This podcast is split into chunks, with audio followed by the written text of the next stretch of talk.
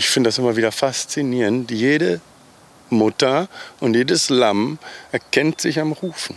Jeder hat eine andere Stimme, jeder hat einen anderen Ruf, unterschiedlich lang.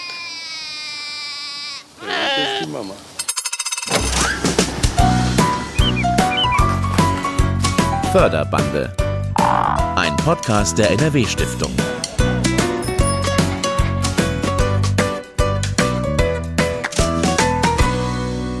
Herzlich willkommen. Ich bin Maria Backer und darf Ihnen heute vorstellen die Heidschnuckenschäferei im Kreis Paderborn. 500 Muttertiere und zurzeit etwa 300 Lämmer, dazu eine 20-köpfige Gruppe sehr freundlicher Ziegen. Und der Mann, der da immer wieder nach seiner Hündin Ronja ruft, das ist Mike Lindley, seit gut eineinhalb Jahren der Schäfer der Herde. Mit ihm durfte ich einige Stunden durch die Moosheide ziehen, ein Naturschutzgebiet in direkter Nähe der Schäferei. Die Herde hat in der Gegend einen Arbeitsauftrag, Landschaftspflege. Und zwar vor allem für das vermutlich wertvollste Naturgebiet Nordrhein-Westfalens. Das liegt mitten im Truppenübungsplatz Senne. Wir lassen in diesem Podcast die Waffen schweigen, aber tatsächlich sind dort immer mal Schüsse und Artillerie zu hören.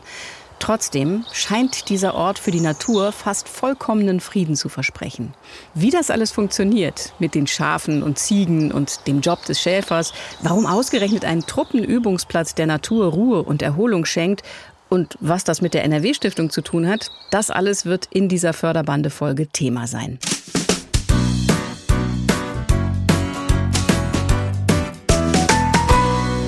Ich freue mich, dass Peter Rüther heute zu Gast ist im Studio. Er leitet die biologische Station Paderborn-Senne und kann uns die Situation am Ort sehr gut einordnen und auch erzählen, wie das Zusammenspiel von Naturschutz und Truppenübungsplatz konkret aussieht. Ganz herzlich willkommen.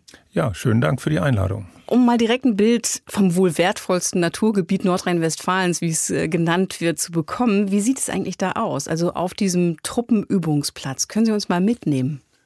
Naja, das ist ein etwa 11.000 Hektar großes Gebiet. Fast die Hälfte ist Offenland, die andere Hälfte Wald. Und vor allen Dingen die Lebensräume im Offenland. Das sind Lebensräume der alten historischen Heidelandschaft, Heideflächen, Magerrasen, Extensivgrünland, Bachtäler, offene Bachtäler zählen auch dazu. Das sind alles europaweit schützenswerte Lebensräume. Die stehen auf der sogenannten FFH-Richtlinie, Fauna-Flora-Habitat-Richtlinie und sind europaweit bedeutsam und die kommen auf dem Truppenübungsplatz noch in sehr großer Zahl, also sehr viele verschiedene Lebensräume und in sehr großer Flächenausdehnung vor. Was genau macht denn das Gebiet so kostbar und so wertvoll? Naja, das Gebiet ist seit 120 Jahren Truppenübungsplatz und in der Zeit ist die gesamte Entwicklung in der Landwirtschaft, äh, also die Industrialisierung, die Mechanisierung, der Pestizideinsatz ist an diesen Flächen komplett vorbeigegangen. Das heißt, wir haben hier im Grunde noch Verhältnisse, was den Zustand der Flächen angeht, wie aus dem ausgehenden Mittelalter. Und Sie haben gerade eben den Begriff Offenland genannt. Was ist damit genau gemeint? Der ist mir häufiger begegnet. Offenland heißt einfach nicht Wald. Damit sind alle möglichen Lebensräume gemeint, die eben keine Bäume tragen. Wiesen, Weiden, Äcker, Heiden, Magerrasen. Das heißt, ich habe eine weite Sicht da am Truppenübungsplatz. Genau. Mhm. Was haben Sie in der Senne, also da am Truppenübungsplatz schon für Tiere, für Pflanzen gesehen, die Ihnen sonst gar nicht oder wenn dann nur sehr, sehr selten über den Weg laufen? Naja, ich selber komme tatsächlich relativ selten auf den Truppenübungsplatz, da ich gar keinen Begehungsschein dafür habe. Also unsere Mitarbeiterinnen und Mitarbeiter brauchen spezielle Begehungsscheine. Ich kenne aber die ganzen Berichte. Mhm. Wir schreiben regelmäßig Berichte über den Zustand des Gebietes fürs Land Nordrhein-Westfalen. Die leitet es weiter an die Bundesrepublik Deutschland und die wiederum an die EU. Also sind wir da schon sehr genau im Bilde, was da vorkommt. Als Beispiel kann ich mal sagen, dass da über 800 Blütenpflanzen vorkommen und davon sind 20 Prozent auf der roten Liste. Wir haben da schon über 1000 Schmetterlingsarten festgestellt, 50 Libellenarten. Da brüten über 100 Vogelarten äh, in dem Gebiet. Also das mhm. sind mal so ein paar Schlaglichter. Mike Lindley hat mir von weißen Wildschweinen erzählt, also wirklich Albinos. Ja, die gibt es. Die haben wir allerdings tatsächlich weniger im Blick. Also das jagdbare Wild ist nicht unsere, unsere Baustelle mhm. sozusagen. Mhm. Da kümmern sich die Förster der Bundesanstalt für Immobilienaufgaben drum. Das Truppenübungsgebiet, Sie haben vorhin auch schon eine Zahl genannt, das sind 116 Quadratkilometer. Nur mal zum Vergleich, das ist fast so viel wie alle ostfriesischen Inseln zusammen. Dann haben wir die Gesamtfläche des Truppenübungsplatzes. Wie viel davon ist denn eigentlich besonderes Naturgebiet? Denn da stehen ja auch Häuser und Straßen, also für diese Übungen. Der Truppenübungsplatz ist im Grunde genommen ein großes Gebiet mit wenigen Schießbahnen am Rand. Von diesen Schießbahnen wird in den Platz hinein geschossen und der allergrößte Teil ist einfach Sicherheitsbereich. Das sind, heißt? das sind, wie gesagt, Waldflächen oder eben Offenlandflächen, die sonst zumindest vom Militär nicht weiter genutzt werden und ja, die aber als Sicherheitsbereich da sein müssen. Da gehen auch schon mal Geschosse nieder und das heißt auch das Holz, was da aufwächst, ist nicht so ohne weiteres nutzbar wie jetzt außerhalb des Truppenübungsplatzes. Da können wir Geschosssplitter in den Bäumen stecken und für uns heißt es natürlich auch, wir pflegen diese Flächen mit unseren Schafen. Wir müssen uns natürlich an die Regeln halten, die auf diesem Truppenübungsplatz gelten. Wo genau kommen denn die Heidschnucken eigentlich zum Einsatz? Wenn ich mir versuche, alle ostfriesischen Inseln am Stück vorzustellen, da kommt man mit 500 bzw. 800 Schafen ja nur in sehr langer Zeit rum. Ja, also wir können selbstverständlich mit den wenigen wenigen Tieren die Offenlandflächen nicht alle offen halten, sondern wir müssen uns auf die wichtigsten konzentrieren. Also das sind dann wertvolle Heidegebiete, wertvolle Magerrasen, die wir dann regelmäßig aufsuchen, mehrmals im Jahr beweiden und äh, so eben versuchen zu erhalten. Mhm. Die biologischen Stationen, das haben wir schon in vorigen Podcast-Folgen gehört und gelernt, das sind ja so eine Art Hüter vor Ort, arbeiten eng mit der NRW-Stiftung zusammen. Und die Heidschnuckenschäferei Senne ist ja auch im Besitz der NRW-Stiftung, aber eben in der Obhut der biologischen Station Paderborn-Senne. Was heißt das jetzt ganz praktisch für Ihre Arbeit in der Biostation? Naja, wir haben Naturschutzaufgaben, aber letztendlich sind wir auch ein Wirtschaftsbetrieb. Wir müssen auch wirtschaften. Am Ende des Jahres müssen die Zahlen einfach stimmen. Ich muss die Mitarbeiter bezahlen können. Wir müssen die Sachkosten aufbringen können. Und ein Naturschutzschäfereibetrieb muss anders wirtschaften als jetzt ein, ein normaler wirtschaftlich denkender Schäfereibetrieb. Das heißt, wir haben bestimmte Ziele die wir auf den Flächen umsetzen wollen. Und danach richten sich dann ja nachher auch sozusagen die Betriebsergebnisse. Und wir kämen gar nicht zurecht wirtschaftlich, wenn wir nicht viele Partner hätten, die uns dabei unterstützen. Und ein ganz wichtiger und wesentlicher ist die NRW-Stiftung, die uns Gebäude und Flächen zur Verfügung stellt, kostenlos zur Verfügung stellt, dass wir dann diesen Betrieb überhaupt wirtschaftlich fahren können. Ich habe das immer als Naturhüten verstanden, aber es klingt jetzt eher wirtschaftlich, dass Sie da noch. Naja, das haben. Hüten vor Ort, äh, dafür haben wir unsere Schäfer, die sind dafür bei uns angestellt. Und ich muss natürlich ein bisschen im Blick haben, dass der ganze Betrieb auch wirtschaftlich ist und dass wir am Ende des Jahres noch genug Geld haben. Hm, okay. Um mal einen ganz praktischen Eindruck zu bekommen, bin ich im Frühsommer nach Hövelhof gefahren. Das ist der Ort, in dem die Heidschnuckenschäferei Senne liegt. Und da habe ich den Schäfer Mike Lindley und sein Team getroffen. Förderbande unterwegs. Es ist einer der ersten heißen Tage. Kurz vor 9 Uhr morgens komme ich bei der Heidschnuckenschäferei an. Einige Lämmer und Mutterschafe stehen friedlich grasend auf einer kleinen Wiese. Alles ist ruhig, bis ich mich auf den großen Holzzaun zubewege. Hallo! Ja, erster Mensch. Ja, Hallo. genau. Wow, hier ist ja direkt was los. Hier ist immer was los. Schäfer Mike, 44 Jahre, steht in Outdoor-Kleidung vor mir. Trekkingschuhe, knielange Shorts, gelbes T-Shirt, Weste, Cappy auf dem Kopf. Wir sind sofort per Du. Mir fällt ein Tattoo auf seinem linken Unterarm ins Auge. Schafe und Ziegen, soweit ich es erkenne. Aber noch bevor ich ihn darauf ansprechen kann, geht's auch schon los. Die Hunde rennen aufgeregt hin und her.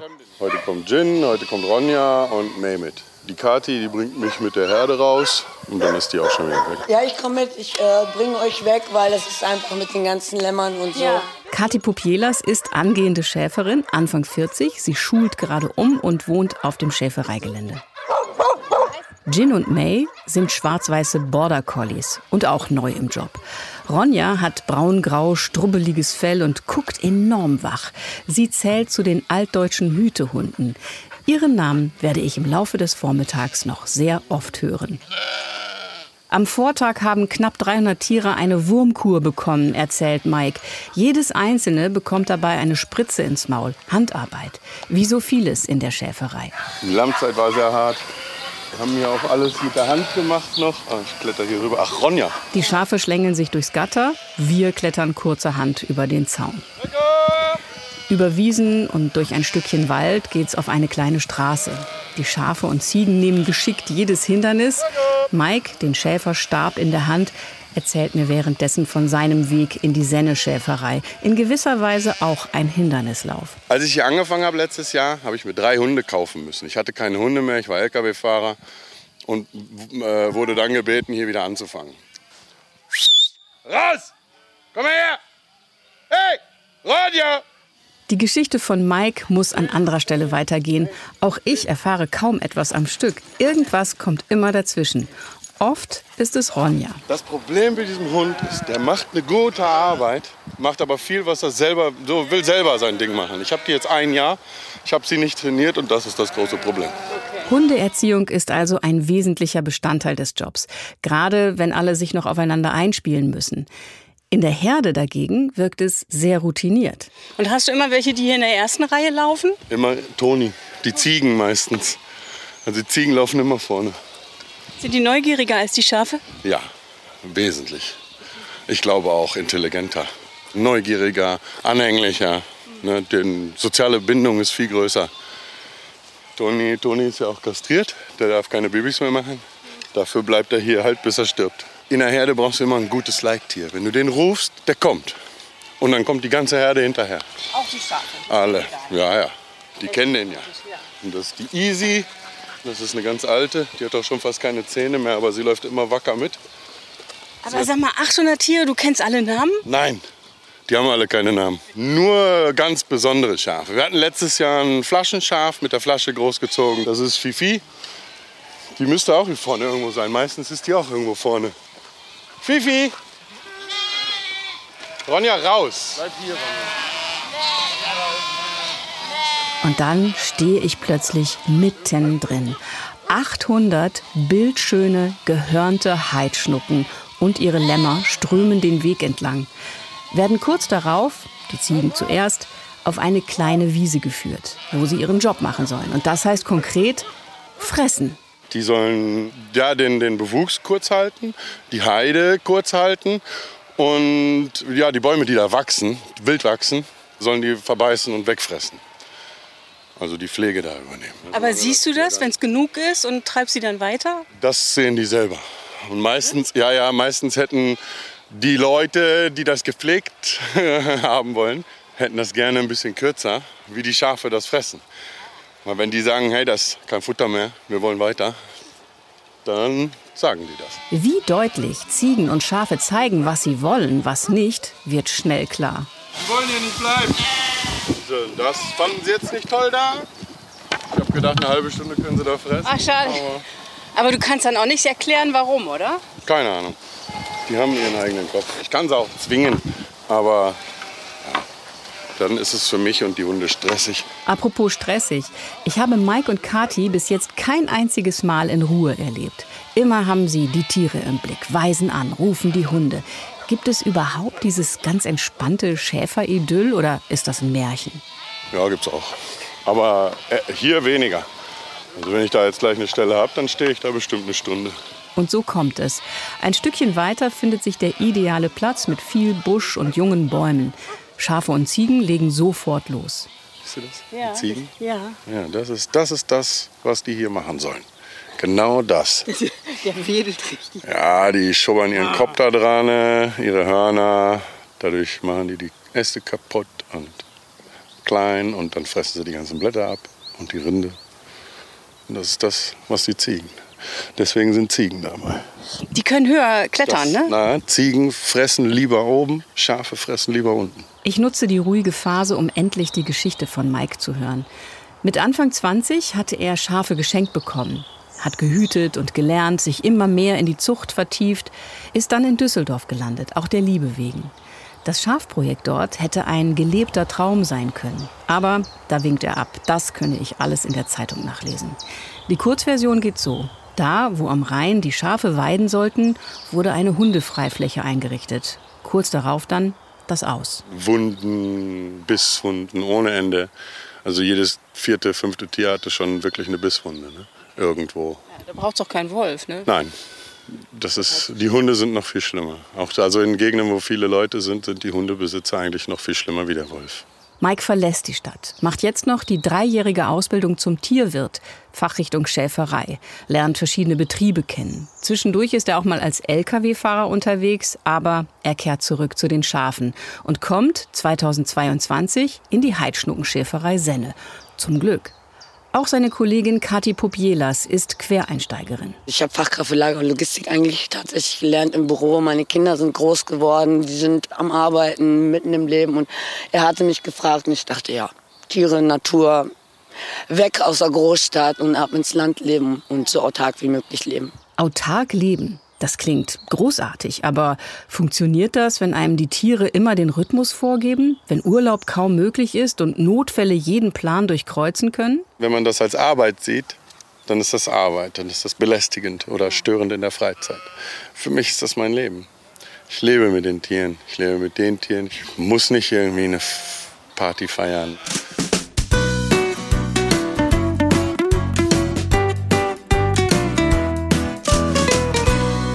Ja, das waren ein paar Eindrücke meines äh, Besuchs in der Heidschnuckenschäferei, die Mike Lindley übrigens als Paradies für Schäfer empfindet. Genauso hat er das gesagt. Äh, jetzt im Studio ist Peter Rüther, der die biologische Station Paderborn-Senne leitet, die auch für die Schäferei zuständig ist. Ihnen, Herr Rüther, ist das natürlich alles völlig klar, was da gerade gelaufen ist und was der Mike erzählt hat. Was der Job als Schäfer bedeutet, das überrascht Sie jetzt nicht weiter, oder? Nein, das überrascht mich nicht, aber es freut mich natürlich sehr, dass er die Arbeit als Paradies bezeichnet. Ja, das hat er tatsächlich so genannt, weil es eine bestimmte Sicherheit gibt, die er woanders nicht hätte. Also da hat er genannt, ne, festes Gehalt gehört dazu. Es ist überschaubar, die Herde ist äh, nicht so groß. Und das, was Sie vorhin auch schon gesagt haben im Vergleich zu anderen, es geht hier nicht um Wirtschaftlichkeit, es ist nicht so ein Stress in dem Sinne, sondern es geht darum, die Tiere als Landschaftspflege einzusetzen. Ja, ganz genau. Die Zielvorgaben für die Schäfer sind schon ein bisschen andere, als in einem normalen Wirtschaftsbetrieb sind. Mhm. Trotzdem war ja rauszuhören gerade eben, dass der Job echt eine wichtige Entscheidung ist. Also man muss das vollen Herzens und voll, mit vollem Bewusstsein entscheiden und wollen. Ist es schwierig, Schäfer zu finden, die solchen Job machen? Ja, es ist heute sehr schwierig, gute Schäfer zu finden und die das Was sind eben gute Schäfer? Ja, die das tatsächlich nicht nur als Job betrachten, so wie Mike das vorhin auch geschildert hat, sondern die den Beruf leben und die darin aufgehen. Denn das ist wirklich ein 24-Stunden-Job, denn es kann immer mit Tieren kann immer mal irgendetwas passieren, dass man dann raus muss, sich drum kümmern muss, zum Arzt muss, ein Tier ist verletzt, hat irgendwas anderes und da muss man hm, ja 24 Stunden, sieben Tage in der Woche bereit sein. Wenn es jetzt schwierig ist, immer wieder Nachwuchs zu finden, ich meine, mit Mike ist es ja jetzt super gelungen, aber was wäre wohl, habe ich mich gefragt, wenn es keine Hüteschäferei mehr gäbe? Was würde sich verändern in der Welt? Die Hüteschäferei machen wir, um Flächen zu pflegen, die genauso entstanden sind, nämlich als Produkt einer Landwirtschaft in historischen Zeiten, die dann auch mit Tieren betrieben wurde. Die Flächen wurden früher ja auch beweidet. Und um diese aus Naturschutzsicht wertvollen Lebensräume zu erhalten, wenden wir die gleichen Verfahren an. Also wir setzen Tiere ein, um die Flächen zu beweiden. Wenn es irgendwann keine Schäfer mehr gibt, die eine Hüteschäferei betreiben wollen, könnte man natürlich auch Maschinen einsetzen, theoretisch, könnte die Flächen auch mähen, statt sie von Schafen befressen zu lassen. Das würde aber trotzdem andere Ergebnisse bringen. Und ich glaube, unsere ganzen Mitmenschen würden das auch nicht so schön finden. Die lieben einfach diese Bilder von Tieren und Menschen, die sich um die Tiere kümmern und die Tiere weiden dann auf, auf großen Flächen. Das ist ja schon fast biblisch, was man da für Bilder hat, oder? Der Schäfer, der hütet und die, die, die Tiere, die da die Landschaft bearbeiten. Das ist ja wirklich, wir sprechen über viele, viele Jahrhunderte Tradition. Ja, ganz genau, das ist so. Das stimmt. Und was genau können jetzt Schafe und Ziegen eigentlich besser als Menschen oder Maschinen? Wenn ich Heideflächen mit Maschinen mähe, dann bekomme ich relativ eintönig strukturierte Flächen, die zwar zur Heideblüte sehr schön aussehen, dann habe ich riesige Flächen, die lila blühen. Ich habe aber relativ wenig Kleinstrukturen drin und uns ist auch ganz wichtig, viele kleine Strukturen drin zu haben, also Pflanzen, die etwas niedriger und etwas höher wachsen, offene Bodenstellen dazwischen, auch mal ein Gehölz oder ein Baum, der da aufwächst. Weil gerade durch diese vielen Kleinstrukturen bekommen wir auch viel mehr Artenvielfalt in die Flächen. Ne? Dann, dann gibt es eine ganze Reihe von Insekten, die dann zum Beispiel diese offenen Sandstellen brauchen, um da ihre, ihre Gänge anzulegen. Oder eine, die Zauneidechse legt ihre Eier da rein und lässt sie von der Sonne ausbrüten. Die fressen ja nicht nur, die trampeln ja auch und die düngen ja auch. Hat das Trampeln, also die Art, wie die, wie leicht die sind, die Ziegen zum Beispiel im Gegensatz zu Kühen. Man könnte jetzt wahrscheinlich keine Kühe in die Heide stellen. Ja, äh, könnte man schon, aber man hätte wiederum ein ganz anderes Ergebnis. Also Heide auf Dauer mit Kühen zu pflegen, wird nicht funktionieren. Das geht tatsächlich nur mit Schafen. Mhm. Und mit diesen Schafen, ne? Das sind Heidschnucken. Ja, richtig, ganz genau. Also die Heidschnucken, der Name sagt es ja auch schon, sind an diesen speziellen Lebensraum und das will heißen an dieses spezielle Futter angepasst. Die können das verwerten. Andere Schafe können das lange nicht so gut verwerten, aber die Heidschnucke kommt mit diesem ja, sehr spartanischen Aufwuchs zurecht und setzt trotzdem noch Fleisch an. Ich habe sogar noch von Mike gelernt, dass das Wort nicht nur wegen der Heide die Heidschnucken in den Ort äh, packt, sondern das Schnucken auch noch von Schnökern kommt. Niederdeutsches oder altdeutsches Wort für Naschen. Genau, dass die Heidschnucken Mümmeln. einfach gerne an der Heide naschen. Yummy, mhm. genau. Üblicherweise wird diese Form der Landschaftspflege ja auch ziemlich gut gefördert. Aber hier am Truppenübungsplatz gibt es eine ja, es ist ein Sonderfall. Können Sie kurz erklären, warum? Ja, wir sind schon ein Sonderfall, weil wir auf einem aktiven militärischen Truppenübungsplatz Landwirtschaft betreiben. Und deswegen ist uns die normale landwirtschaftliche Förderung, die eben landwirtschaftliche Betriebe sonst bekommen, Flächenprämie zum Beispiel, ist uns verwehrt, weil die gesetzlichen Rahmenbedingungen nicht auf aktive Truppenübungsplätze anwendbar sind. Die fallen dann blöd durchs Raster. Wir fallen da ziemlich blöd durchs Raster, das stimmt. Wir müssen das anders auffangen. Aber das geht eben, weil wir wirklich gute Partner an unserer Seite haben, unter anderem die NRW-Stiftung, aber auch das Land Nordrhein-Westfalen und die drei beteiligten Kreise, die drei am Truppenübungsplatz beteiligten Kreise. Welche sind das? Lippe, Gütersloh und Paderborn. Mhm. Aber ohne die, mit anderen Worten, wären Sie knapp bei Kasse. Ohne die könnten wir den Betrieb dicht machen.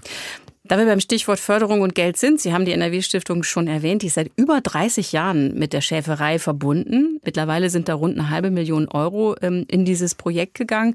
Darüber habe ich mit Nicole Budwig gesprochen. Sie arbeitet seit elf Jahren in der Abteilung Liegenschaften. Ja, dazu muss ich sagen, dass ähm, im Prinzip kommen die Förderprojekte über unsere Förderreferate bei uns rein, einmal in der Heimat- und Kulturpflege und einmal im Naturschutz.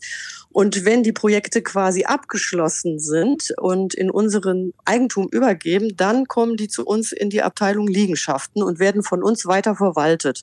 Dazu gehören dann laufende Kosten und Neuprojekte und alles, was da noch so ansteht. Und was genau ist hier die Liegenschaft? Im Endeffekt ist es der Schafstall und das Heulager. Dann gibt es noch zwei Hundezwinger, wo die Hütehunde der Schäfer gehalten werden. Und das angrenzende Gebiet letztendlich. Das ist die Liegenschaft in dem Fall der Senneschäferei. Also die ist nicht besonders groß letztendlich, aber ja, für uns sehr wichtig und für den Naturschutz, denke ich mal, auch umso effizienter. Und würden Sie sagen, ist das jetzt ein typisches Projekt der NRW-Stiftung oder ist es eher ungewöhnlich, weil es sowieso nicht so viele Heidschnuckenschäfereien gibt? nee, das ist richtig, aber es gibt halt das Prinzip der Landschaftspflege für uns des Öfteren, das hat sich bewährt. Also nicht nur die Flächen jetzt des Truppenübungsplatzes in der Senne, aber auch bei anderen Projekten wie zum Beispiel der Truppacher Heide, dem Nationalen Naturerbe bei Siegen. Da haben wir auch Schafe im Einsatz oder in Büeke im Kreis Soos, da sind es Heckrinder und Konigpferde oder im Brachter Wald, das ist im Kreis Viersen, da haben wir Galloway-Rinder, Schafe und Dammhirsche im Einsatz.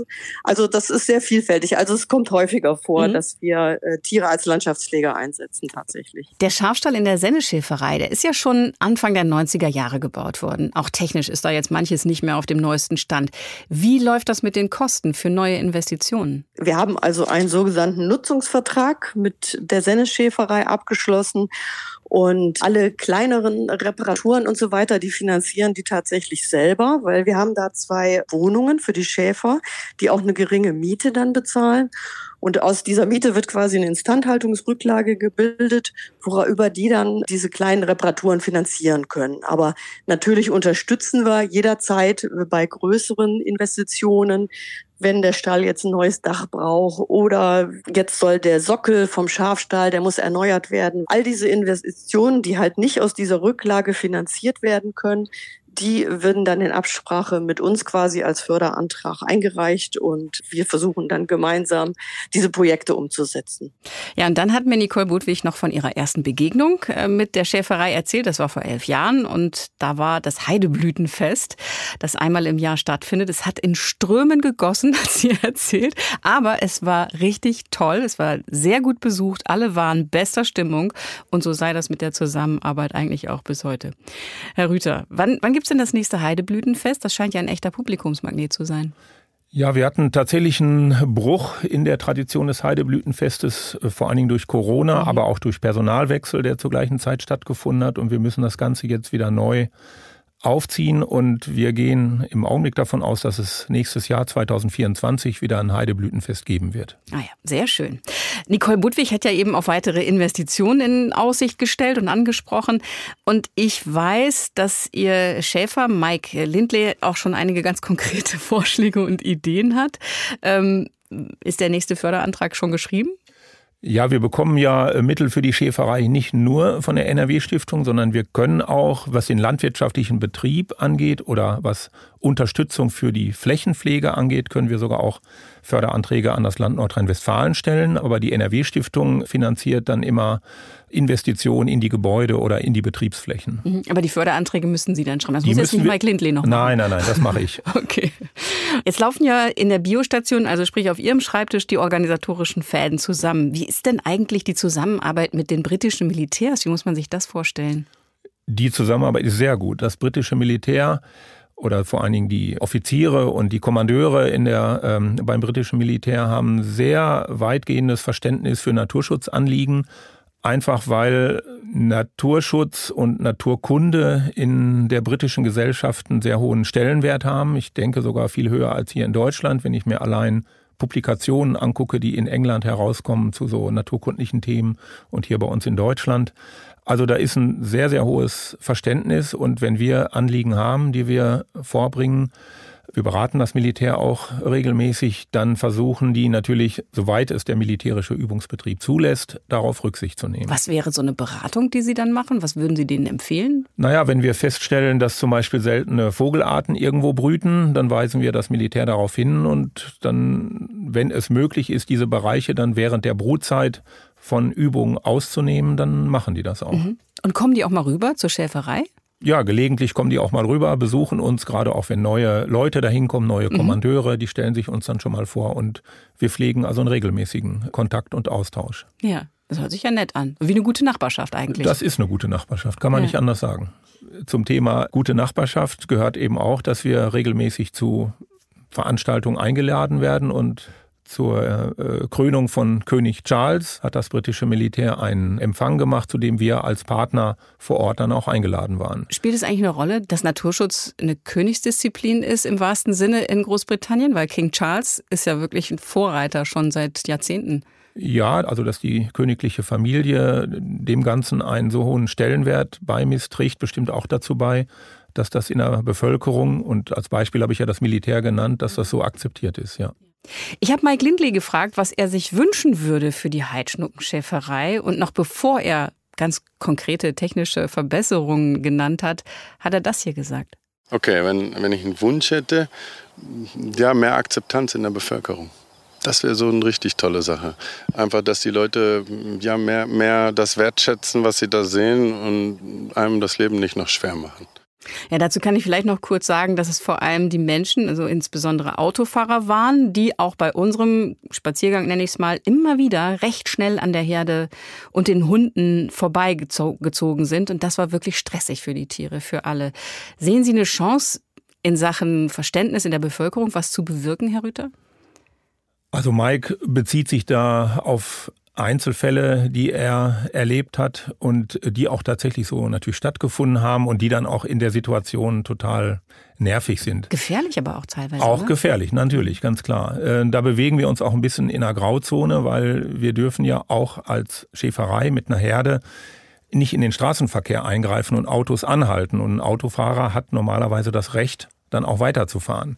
Da muss man sich also so ein bisschen verständigen. Und das kann natürlich manchmal auch zu stressigen Situationen führen. Was wäre denn Ihr Wunsch für die Heidschnuckenschäferei, beziehungsweise auch für die Natur dort am Truppenübungsplatz? Ja, mein Wunsch ist als Betriebsleiter jetzt äh, der biologischen Station, dass äh, die Heidschnuckenschäferei auf Dauer auch finanziell abgesichert ist, sodass wir diesen Landschaftspflegebetrieb auch weiter betreiben können. Und mein fachlicher Wunsch wäre, dass wir dann durch die Beweidung auch maßgeblich dazu beitragen können, die wertvollen Lebensräume und die vielen Pflanzen und Tiere, die davon abhängen, auf dem Truppenübungsplatz Senne zu erhalten. Peter Rüther sagt das, Leiter der biologischen Station Paderborn-Senne. Danke, dass Sie uns eine Vorstellung gegeben haben von dieser besonderen Gegend in Nordrhein-Westfalen und von der Heidschnuckenschäferei, die ja dafür sorgt, dass die Natur dort auch genauso erhalten bleibt. Also alles Gute erstmal und Dankeschön für den Besuch hier im Studio. Vielen Dank, sehr gerne. Ich danke auch allen, die diese Förderbande-Folge gehört haben. Sagen Sie wie immer gern weiter, dass es unseren Podcast gibt, vor allem, dass es die NRW-Stiftung gibt. Und falls Sie Lust bekommen haben, Mitglied im Förderverein zu werden, alle Infos dazu gibt's unter nrw-stiftung.de. Tschüss, bis zur nächsten Folge. Das war Förderbande. Ein Podcast der NRW-Stiftung Naturschutz, Heimat und Kulturpflege. Mit Maria Backer. Produziert bei Sounds Fresh.